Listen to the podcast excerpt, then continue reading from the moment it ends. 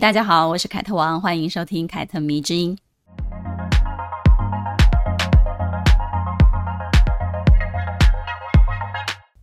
在成为自媒体人之前呢，我的本行是化妆造型师。在做化妆造型之前呢，我的工作是平面美术设计。兜兜转转啊，我的工作呢，到目前为止其实都离不开美、设计、时尚相关的领域哦。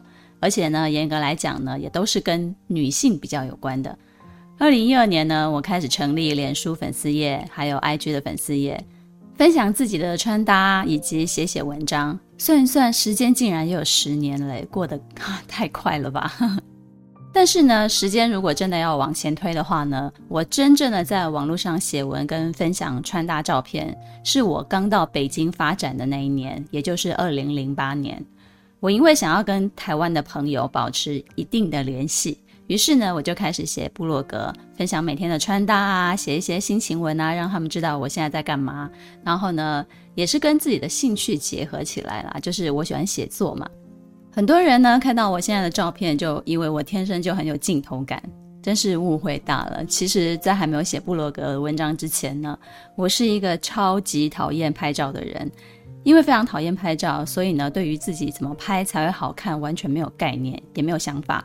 所以呢，每次出去玩，不得已要跟朋友合照的时候呢，我就只会呃正面看着镜头，然后对镜头傻笑。但是呢，因为已经决定要分享穿搭了嘛，也想要写文章了，所以我就必须开始学会帮自己拍照。那个时候呢，相机没有现在这么多功能，而且呢还能翻转镜头啊什么的，所以呢用的都是非常土法炼钢的笨方法，就是呢架好脚架，然后呢取好景别。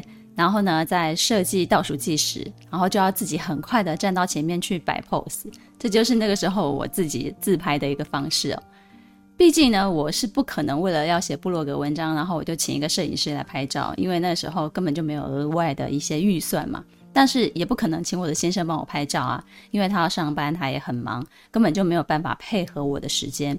所以呢，自拍就是那个时候我能够完成的最快的一个拍照的方法了。但是还没有熟练之前呢，常常要拍很久，就是自己那边搞很久。有时候呢，太过慌张，还会不小心脚就勾到那个脚架，于是呢，相机就被我摔坏了。想起那个时候的很挫的样子哦，真的是觉得现在的手机真的是太方便了，什么功能都有。而且呢，你只要下载一些相机的 App 或者是修图的软体，你就能轻轻松松的办到以前还要大费周章把一些照片啊上传到电脑才可以做的事情。我还记得二零一二年左右。卡西欧出了一款自拍神器，哦，有没有？大家应该有一些印象吧？那个时候，所有的布洛克啊、王美真的是人手一台，解决了当时每一个人都要带相机自拍的一个烦恼，因为它非常的轻巧，而且很薄，加上相机本身就有一些美颜的滤镜，做的还蛮自然的，所以大家都非常的依赖这一台小小的随身相机。现在说起来，好像我在聊一个时代的眼泪一样。没想到自己做部落客或者是自媒体，其实也间接参与了自拍年代的一些更替哦。手机呢，渐渐的可以取代相机了，而这十几年的科技呢，包含社群的玩法，真的是突飞猛进啊，不可同日而语。不过呢，现在的照片其实也已经不能够满足很多人了，有没有？还要会拍短影片啊，还要会自己剪辑啊、配乐啊、配台词啊。其实分享穿搭或者是美妆的方式，以及或者是分享生活的方式，已经越来越多元化了。其实我觉得也是挺好玩的啦。但是呢，我也必须老实讲，自拍其实帮助我蛮多的。不仅呢让我找到自己的脸，诶，哪一边比较上相的一些角度，也更让我克服了对镜头的恐惧。训练我怎么做表情管理，另外呢，就是可以纠正我的体态，怎么站，怎么坐，怎么摆姿势比较好看。透过在镜头前的表现呢，我就一点一点的塑造以及修正了我自己。所以呢，后来变成了给摄影师拍照之后呢，我就会比较不害怕了，也比较拿得住要领了。网络上不是有一句流行的话是这样讲的吗？你必须非常努力，才能看起来毫不费力。我对这句话确实有深深的感触。像我这种不是天生就有表演欲，也不是天生就有镜头感的人呢，就是要在后天付出努力，你才可以达到别人轻轻松松就拥有的状态。因此呢，如果你也跟我一样，很怕在镜头面前讲话或者是拍照，你就可以每天练习帮自己自拍。透过天天的练习跟修正，你就可以慢慢克服这种心理的恐惧了。那么你可能也会问我，难道一定要拍照吗？难道嗯，不拍照就不能写文章了吗？不能够写文章就好了吗？我当然是可以这样子做啊，但是我不想啊。为什么？因为我也想要在我自己很年轻的时候，多少留下一些可以回味的照片嘛。啊、就是如果我老了以后，可以跟别人讲，哎，你看我年轻的时候有多美，这一种话。比如呢，我前阵子在限动发了一张我短发时期的照片呢，就有新的读者跟我讲说，凯特短发好好看哦。是啊，那如果我那个时候没有帮我自己拍照记录下来，你也就很难看到我以前短发的照片了。我自己也很难去回味嘛。另外呢，借由拍照，其实我也开发了自己很多不同的面相。开始用照片记录穿搭之后呢，我换了很多发型啊，一些。比较久的读者应该都会知道，而这些造型呢，不仅仅是记录下了我当时的样子，其实呢，也记录下了我当时的心境。很多人说，你还可以再剪一次短发啊，我说废话，当然可以啊，我想要换什么发型其实都可以。但是我觉得后来剪的短发，它绝对不是当年那个样子，因为这几年我的心境也改变了很多，随着年纪的增长。模样多少也会改变啊，该下垂的也都是会下垂的啊，该出现皱纹的也是会出现皱纹的嘛。那个时候的短发就让它停在那个时候吧，反正有照片帮我保留下来，那未来的短发也有未来的样子。而我最近的计划呢，是我想要把头发留长，然后我要准备烫一头非常浪漫的法式卷发，这个也是我没有尝试过的造型，所以呢，也还蛮期待的。再来呢，就是关于穿搭风格这件事情，很多人也问过我，怎么找到自己喜欢的风格呢？并且建立起能够代表自己的样子。我自己的方式呢，是先找一个我自己喜欢的明星、艺人、模特、网红或者是布洛克，拿他们来当做样板模仿。当然呢，除了喜欢他的穿搭风格之外呢，最好是他的体型也是跟你自己比较接近的，或者是你想要达到的一个理想的状态。所以呢，你要尽可能的，呃，对自己诚实一点，也就是说，我自己可以做到的标准来选。这样子的话呢，你不仅有动力，还可以从模仿开始建立起你的审美跟品味。透过模仿呢，来练习穿搭技巧，也是我觉得最快入门的一个方式。我还记得我自己二十几岁的时候呢，找的模仿对象是 Kate Moss，因为她那个时候虽然是一个名模，但是她的身材跟亚洲人还是比较接近的。街拍刚刚流行起来的时候呢，我经常在杂志上面看到他私底下的穿搭，而且呢，因为他的私服我自己也非常喜欢，所以呢，我就开始借鉴了。在这些过程当中呢，我也摸索出了自己喜欢的搭配方式，以及我自己喜欢穿的一些衣服的款式，然后呢，再参考每一季时尚的流行趋势来做一些取舍。我觉得玩穿搭是一件蛮有趣的事情哦，也是一个认识自己很好的一个方式。慢慢的，我就因为习惯以及我的爱好，得出了我自己适合的风格，也培养起自己的 style。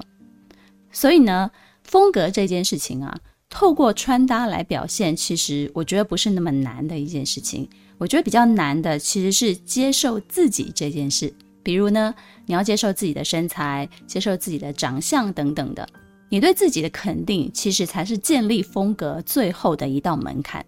绝对不是你穿了什么名牌在身上啊，穿了多贵的东西啊，拿了什么包包。我出的第一本书叫做《时尚只是女人的态度》，这本书里面呢，收录了很多呃我过去的穿搭照片。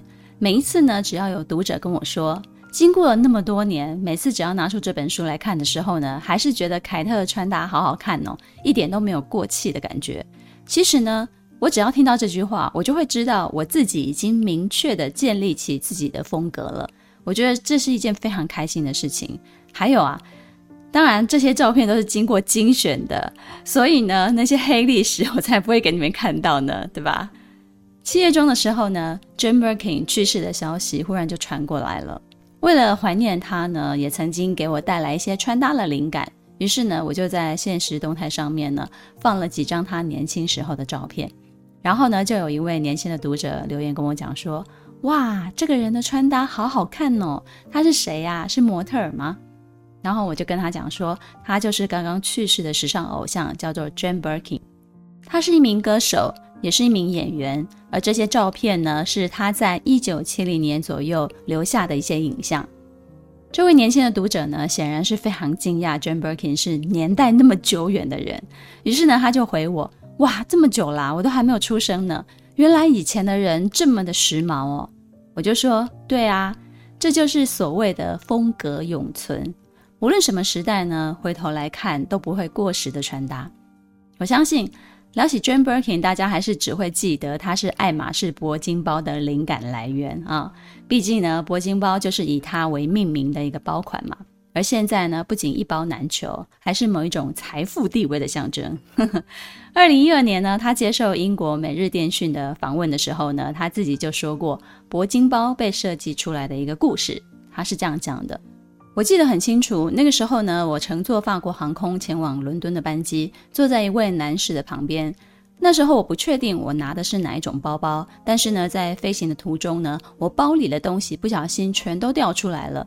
于是呢，坐在我旁边的男士就对我说：“你应该要用一个有足够内袋的包。”然后我就随口说了：“如果哪一天爱马仕出了一个大口袋的包包，我一定会买。”结果呢，这个男人就对我说。我就是在爱马仕工作的。”Jim Birkin 口中的这个男人呢，不是别人，就是让·路易士·杜马斯，也就是当时爱马仕首席执行官。于是呢，他听完这句话之后呢，就从飞机的座椅后面呢，拿出纸做的呕吐袋，就在上面随手画了一个草图，并且就跟对方讲说：“你为什么不做一个比 Kelly 的包更大，但是比男用的手提箱更小一点的手袋呢？”于是三年之后，一九八四年，一个包含两个手柄、顶部采用翻盖设计、侧面有锁扣、底部带有四个金属支脚的牛皮手袋就问世了。爱马仕将它命名为 Birkin，也就是我们后来所熟知的铂金包。不像很多人把铂金包供奉起来哦，或者是当做收藏。John Birkin 本人用铂金包用的非常的随意，甚至到了简单粗暴的地步。他说呢，包包如果不能够放在地上随意的踢来踢去，那就没有什么乐趣可言了。所以呢，他会在自己的铂金包上面呢贴上喜欢的贴纸啊，或者是标语啊，吊上自己喜欢的一些串珠，然后呢，把需要的东西呢通通都装进去。他曾经开玩笑的说，其实呢也可以拿来装猫，呵呵，当猫袋使用。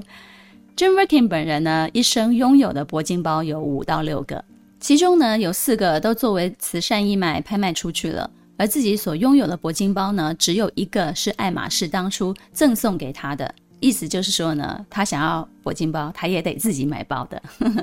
但是你一定会问，六零七零年代有那么多的明星，为什么爱马仕会以 Jane Birkin 的需求为主，做一个以他为命名的包款呢？好歹 Kelly 包的灵感的来源是摩洛哥的王妃玛格丽斯，难道 Jane Birkin 跟她一样有名，一样有很崇高的地位吗？不说呢，可能很多年轻人的听众可能真的不知道，Jane Birkin 在法国的时尚地位确实是很高的，而且呢，最有趣的是，他不是法国人哦，他是一个英国人。可以说呢，他是全世界最能够代表法式风格或者是巴黎风格的一个英国人了，是不是很有意思呢？而这样一位时尚偶像呢，其实年轻的时候没有很喜欢自己，甚至呢对自己的长相完全没有自信，就跟我们这些普通人一样啊啊，都是有一些容貌焦虑的。那他是怎么一步一步成为历久不衰的风格代表呢？那我们现在就来聊聊关于 Jane Birkin 的故事吧。一九四六年十二月十四号，Jane Birkin 出生在英国伦敦，是个射手座的女孩。她的母亲呢，Judy Campbell 是一位知名的舞台剧演员，而她的父亲呢，David Birkin 则是英国皇家海军的中尉，也是一名指挥官。她的出身良好，受到的也是贵族式的教育，有一个哥哥和一个妹妹，家中排行老二。Jane Birkin 曾经在采访的时候说：“小的时候我很胆小。”也从来没有想过自己是漂亮的。这可能是因为我有一个非常耀眼的妈妈，她有一头非常乌黑的头发，而且还是一个非常受欢迎的舞台剧演员。我一直以为妈妈认为妹妹比我漂亮，因为她们长得比较像。而就像拉斐尔早期的画作上面那些少女一样的美丽，就连哥哥也长得比我好看。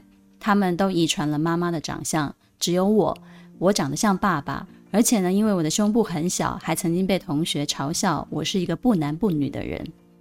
当妈妈像电影明星一样来学校接我们的时候呢，大家的注意力就会集中的在她身上。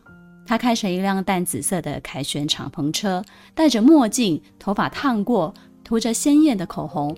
每一个人都会环顾四周，看着眼前这个迷人的女人。但是呢，那个时候我却缩在角落里，心里想着的是。我只是想要一个穿着棕褐色鞋子的普通的妈妈。透过这一段他自己的描述，我们可以知道，Jane Birkin 小时候因为身材长相，所以他极度的自卑，甚至呢觉得他的妈妈太过耀眼，而希望妈妈可以不要那么漂亮吗？你只要当一个普通的妈妈就好了。不然呢，当他的小孩好像像自己这么普通，就会感到压力山大。我觉得每一个经历过青春期的少女，应该都懂得 Jane Birkin 的烦恼。我在国中的时候呢，也很在乎自己的自然卷以及我额头上的痘痘，非常的希望自己的头发呢，可以不要这样卷卷的，可以像其他的女生那样那样直直的，然后非常的滑顺的样子。而说到容貌焦虑呢，Jane Birkin 也是有的啊。所以呢，哎呀，其实我们大家都不寂寞啦，大家都是一样的。虽然呢，Jane Birkin 偷偷的想着。我自己呢，只是想要有一个穿着棕褐色鞋子的普通妈妈。但是呢，其实这个想法背后真正的意义是什么呢？就是我妈妈好漂亮哦，我好喜欢我妈妈，我好崇拜她哦。所以呢，崇拜母亲的 Jane Birkin 自然也会受到母亲的影响。十七岁的时候呢，他就进入了英国当地的剧院，开始参加演出了。虽然只是一个非常小的跑龙套的配角。十九岁之后呢，他离开了舞台剧，开始呢转向电影圈发展。前程了两年之后呢，二十一岁的他迎来了第一个事业的转机。那时候呢，意大利导演米开朗基罗·安东尼奥尼指定要他演出电影《Blow Up》。这部电影呢，在一九六七年的坎城电影节上面呢，获得了金棕榈奖，是蛮大的一个奖项哦。所以呢，作为演员的 j a n Birkin 也就开始被大家知道了。同年 j a n Birkin 也跟英国知名作曲家约翰·巴里结婚。约翰·巴里是谁呢？他就是著名的电影《零零七》系列的配乐的作曲家。结婚了之后呢，他很快的就生下了女儿凯特。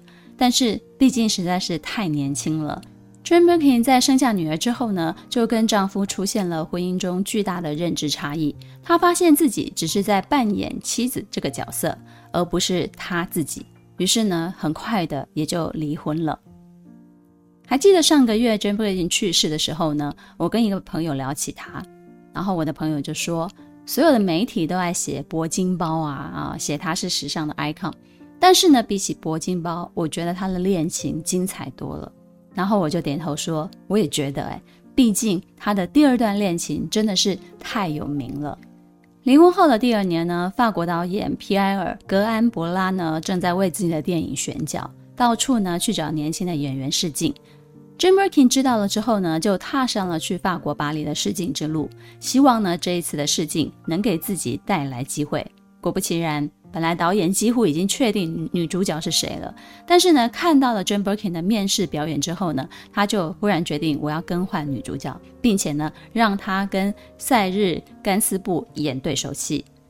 Jane Birkin 那个时候只会简单的几句法文，而当时的赛日甘斯布呢，已经四十一岁了，他是法国文艺界的大师级的人物，也是非常有名的明星。他不仅自己写歌、自己唱歌，偶尔呢也演演电影。赛日甘斯布呢是法国有名的花花公子，他跟很多的女明星啊、女艺人啊有过很多的绯闻。虽然他长得并不是很帅，但是因为他很有才华嘛。而当时呢，跟他传出恋情的就是法国也非常有名的性感小野猫碧姬八度，我也非常喜欢这个人。两个人的绯闻呢就传得沸沸扬扬的，是娱乐新闻的头条。而且呢，因为碧姬八度当时是一个已婚身份，所以呢更让这段恋情呢充满了八卦的味道。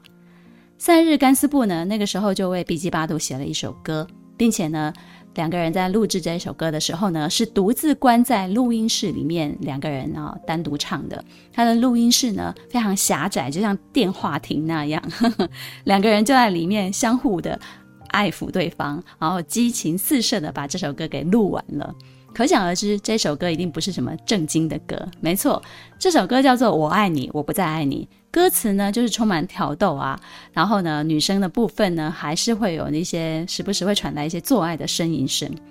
这首歌呢，本来是要作为单曲发行的，但是后来因为毕基巴杜的老公听过了以后呢，就反对了，所以呢，导致这一首单曲就流产了。之后呢，赛日甘斯布呢，因为拍了电影，就认识了 Jane Birkin。两个人呢，原本因为语言的隔阂而处得有一点生疏，但是拍完电影之后，两个人熟悉起来了，就意外地坠入了爱河。塞日甘斯布呢，疯狂地爱上跟比基巴杜截然不同的 j a n Birkin，两个人其实是完全不一样的女人哦，一个是非常性感，然后一个却是天真然后可爱的那种类型。塞日甘斯布呢，就不停地赞美 j a n Birkin，告诉她说：“你真的好漂亮啊，你好美啊！”而且呢，开始高调的带她出入各种场合秀恩爱，两个人简直是形影不离。虽然那个时候 Jane Birkin 还没有在法国影坛成名，但是呢，却因为这段恋情而被大家记住了他的脸了。后来呢，赛日甘斯布干脆就问 Jane Birkin：“ 哎，你要不要一起唱《我爱你，我不再爱你》这首歌啊？”而 Jane Birkin 呢，也不是很在乎这首歌，其实 B G 八度之前就已经唱过了，他就非常阿萨里的就答应了。结果没想到呢，Jane Birkin 好像就是为了这首歌而生的那样，他的唱腔非常的慵懒闲散、自然真切，完全没有出身英国贵族家庭的那种拘谨，而是坦坦荡荡的豪放不羁。这首单曲发行之后呢，成为了赛日甘斯布的代表作。虽然因为歌词淫秽、唱腔大胆，遭受到法国当地以及很多国家的禁播，梵蒂冈呢甚至发出了声明，要强烈的抵制这首歌。但是呢，你也知道的，人性是什么？人性就是你越禁止，大家都越爱听，就越想要知道这首歌到底在唱什么。所以呢，抵挡不住大家的好奇以及年轻人的喜爱，这首单曲呢，短短的几个月就卖出了一百多万张，也让这一对情侣呢成为了艺文界的明星。这首歌呢，也是英国有史以来以非英语歌曲登榜，创造历史记录的一首歌。这段恋情呢，也让 Jane Birkin 彻底摆脱了对自己的外貌焦虑，真正的找到了自己，以及建立起自己的风格。他就曾经说了。以前的我，一旦坠入了爱河，我就非常的害怕失去我爱的男人，觉得所有的女孩都比我有趣。经历了小时候在寄宿学校被同学嘲笑的痛苦，以及第一段婚姻之后呢，我遇到了一个觉得我很漂亮而且很性感的人，这真的是太不可思议了。他让我跟自己和解了。当一个男人爱你的时候呢，会改变一切。这句话听起来是不是有点恋爱脑啊？如果你以现在的认知来想的话啊，Jane Birkin 小姐，哎，你有点恋爱脑哦。可是，如果你没有一点恋爱脑，你是要怎么享受恋爱呢？我问你，恋爱中的人相互影响，我觉得这是绝对必要发生的事情啊。所以，重点也许不是在恋爱的时候保持理性，觉得哎，这样子是不是失去自我啦？而是该感性的时候，你就要感性嘛，让自己放胆的去享受；而真正发生问题的时候呢，该理性解决的时候，我们再来谈理性。可是很多女孩却不是这样子的哦，该要享受爱情的时候呢，拼命的要自己啊，我要理性思考，我要理性思考。结果呢，恋爱谈得提心吊胆的，真正需要理性的时候呢，却不停的下修自己的底线，做不到真正的理性看待。简单来说呢，我觉得最好的恋爱的心态是什么？很简单，就是拿得起放得下。你那边要拿不拿，要放不放的，真的是蛮矫情的哦。有了爱情的滋润之后呢，加上事业的如意，Jane Birkin 个人的魅力呢，简直就是一发不可收拾了。他跟赛日甘斯布呢，经常就是狗仔追逐的对象，也因此留下了大量的街拍照片。照片中的他呢，穿着牛仔裤、T 恤，飞扬的发丝，俏皮的刘海，清澈小鹿的眼睛，笑起来露出前排牙齿的牙缝，随意挽着一个竹篮子包包呢，到处跑。她这个形象呢，深深的让人感到自由跟舒适，也真正体现了美的毫不费力的所谓的法式风格。她把女人的天真跟孩子气表现得淋漓尽致。时尚界呢，之所以喜欢 Jane Birkin，就是爱她身上流露出的这种自然优雅的气质。而这种气质呢，经得起时间的考验，没有过分的装饰，却给人留下了非常深刻的印象。高调的谈了恋爱之后呢，他们不久就搬进了左岸的新房子了，也很快了有了小孩。Jane Birkin 就生下了第二个女儿，叫做 Charlotte。结婚了之后呢，夏日甘斯布呢也不怎么帮其他女歌手写歌了，他变得只写歌给自己的老婆唱，或者是呢帮他主演的电影写写配乐什么的。如此一来呢，他也就可以跟着老婆到处的去拍片了。真的，嗯，就是完全的以他的老婆为主。七零年代，他们也合作了好几张专辑。塞日甘斯布创作，Jane Birkin 就负责唱，他们配合的天衣无缝。尤其是 Jane Birkin 个人独特的唱腔，以及他带着英式发音的法文的腔调，尤其呢还要搭配他的外形，他的那种略带童真的脸庞啊，总是非常散乱的发丝啊，大笑的时候呢会露出有点牙缝的两排牙齿。介于少女跟熟女之间的娇媚跟敏感，这些状态以及这些特色呢，都使得歌曲更富有文学的气质。但是呢，这一段如影随形、琴瑟和鸣的婚姻呢，最后还是因为赛日甘斯布严重的酗酒而导致婚姻破裂了。所以我们说啊，该理性的时候呢，就要理性。Jane Birkin 呢，因为他酗酒的问题呢，就带着两个女儿离开了塞日甘斯布了。但是离婚之后的他们呢，依然是关系不错的朋友。离婚不久后呢，Jane Birkin 就开始跟一位年轻有才的导演约会啦。两个人之后也是结婚了，生下了第三个女儿 Lou。不过呢，这一段婚姻其实也没有持续的很久，最后也还是以离婚告终了。说到这里，大家应该会发现了，Jane Birkin 的女儿分别来自三位不同的爸爸，而且离婚了之后呢，女儿都是跟着他的。不要说这样的情况放在过去是很前卫，就算是现在，也很少有女人可以做得到。而女儿 Charlotte 后来也走了演艺圈这一条路，她是法国非常知名的演员，拿过坎城影后以及法国很多国内的各种奖项的女主角奖。二零二一年呢，他拍摄了一部关于自己跟母亲的纪录片，叫做《夏洛特眼中的简》，记录了自己跟母亲 Jane Birkin 的一些对谈。Jane Birkin 呢，在纪录片当中呢，就说了自己不是一个很好的母亲，有些时候呢，发现自己像一个小孩，跟小孩们的关系呢，有些时候像朋友，甚至呢，觉得自己对待小孩有时候是不太负责任的。他会如此感慨呢，是因为他的大女儿凯特 （Kate），她在青春期的时候呢，沉迷了毒品跟酒精，并且呢，在二零一三年的时候呢，自杀身亡了。白发人送黑发人这件事情呢，带给他很沉重的反思，认为呢，自己在某一些阶段呢，没有做好母亲的职责。而面对镜头呢，二女儿 Charlotte 也常说。自己经常需要跟妈妈的任性对着干，比如呢，拍这部纪录片的时候呢，就是因为 Jane Birkin 对于某一些地方觉得，嗯，我不喜欢，我不想拍，然后差一点点就导致他的纪录片拍不成了。而三女儿露呢，后来也跨足了演艺，并且呢，在十五岁还没有成年的时候呢，她就接了一个尺度很大的电影。那个时候呢，Jane Birkin 也没有阻止女儿说你不可以拍，而是跟女儿讨论。讨论完了之后呢，他就说：“那你去吧。”他或许呢不是传统意义上的那种好母亲，但是呢，他给女儿们诚心的尊重，把他们当作是一个独立的人来看待，给予他们支持，也给予他们信任。所以呢，当女儿他们有了自己的人生经历之后呢，也纷纷的回头感谢自己的母亲了。三女儿露呢，在一个颁奖典礼上就公开的表示非常感谢自己的母亲 Jane Birkin，她就说了。你打破了边界，有趣的、危险的、灵感的、冒险的、忠诚的。你是正在享乐的你，正在死亡的你，永远在重生的你。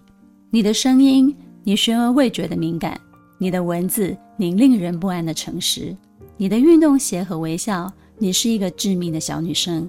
你一半是厉害的流浪汉，一半是皇族贵胄。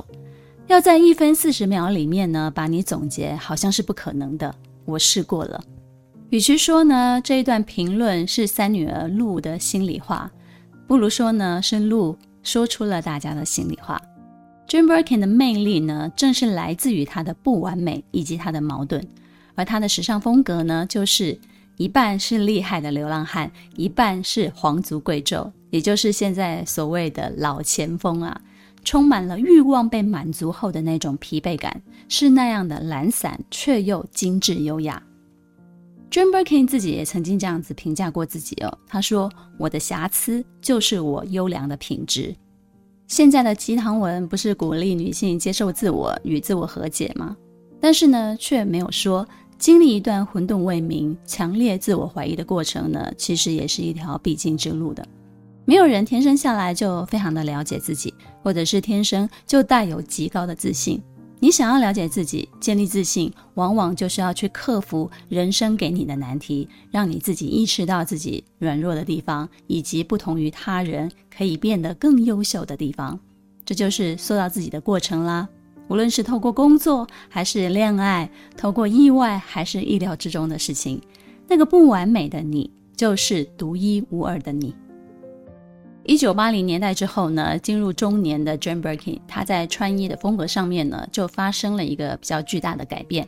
她不再像年轻的时候那样呢，还是会穿一些比较女性化的小裙子啦、透视装啊等等的，而是剪掉了自己标志性的长发跟齐刘海，变成了短发，并且呢，穿上了更为低调、更为随意的中性的服装，比如呢，男性的衬衫、西装外套、工装裤等等的。唯一不变的就是牛仔裤了。他应该是我看过所有的时尚偶像当中呢，最爱穿牛仔裤的人了。从年轻到七十六岁去世之前呢，他都在穿牛仔裤，所以牛仔裤就是衣柜当中不可或缺的时尚单品了。j i m Birkin 呢，他的发式随意风穿搭风格，其实呢，获得了时尚界广泛的共鸣哦。例如，设计师 Hedi Sliman 在二零一二年至二零一六年担任圣罗兰创意总监的时候呢，他就一度将 Jane Birkin 视作自己的灵感缪斯。而关于自己穿搭风格的转变呢，Jane Birkin 在接受英国 Vogue 杂志采访的时候呢，他就这样说了：“当你年纪逐渐增加的时候呢，超大号的男装就是很好的选择了。”事实上，我们都是脆弱的。在某一个时刻呢，你就必须懂得放弃女士礼服，因为那会让你看上去更老。就像化妆一样，到了某一个年纪，你就不要再戴假睫毛了，否则呢，就会变得非常的可怕。我觉得他说的话其实蛮有道理的，意思呢就是说，如果你过了中年之后呢，甚至老了之后呢，你的穿搭风格可以开始做减法了。不是说要完全放弃穿裙子或者是小洋装，而是同样的款式呢，在线条上呢，更多选择中性的、简约的、轻松的剪裁，舍弃一些比较繁琐的设计。我们呢，经常会看到有一些人呢，为何会有装年轻的感觉？也许呢，就是因为看到他身上总有舍不得放弃的关于青春的迷恋或者是执念吧。来到中年的我呢，其实是非常有感觉的。这十年之间呢，我的衣橱经过了一轮汰旧换新哦。真正被我留下来的单品呢，都是很简约的东西，比如说经典款啊，或者是基础的款式，面料好的，或者是呢经得起折腾的耐操的衣服。Jim Birkin 晚年呢，除了继续出专辑啊、唱歌之外呢，也积极的参与各种的公共事务。比如呢，提倡和平以及保护动物的权利，但是呢，走过这么多的游行、抗议、支持活动的他呢，却忍不住自嘲：无论我做的再多，这些呢都不会被看见。世人呢只会记得关于 j a n Birkin 的两件事，一件事呢是关于那一首挑战世俗的淫荡的歌曲，再来呢就是那个铂金包。听完这一集之后呢，希望呢能让你更多的了解 John Boykin 这个人，再也不是提到他呢就只会想到那个包了。嗯，凯德米之音呢，咱们下次见了。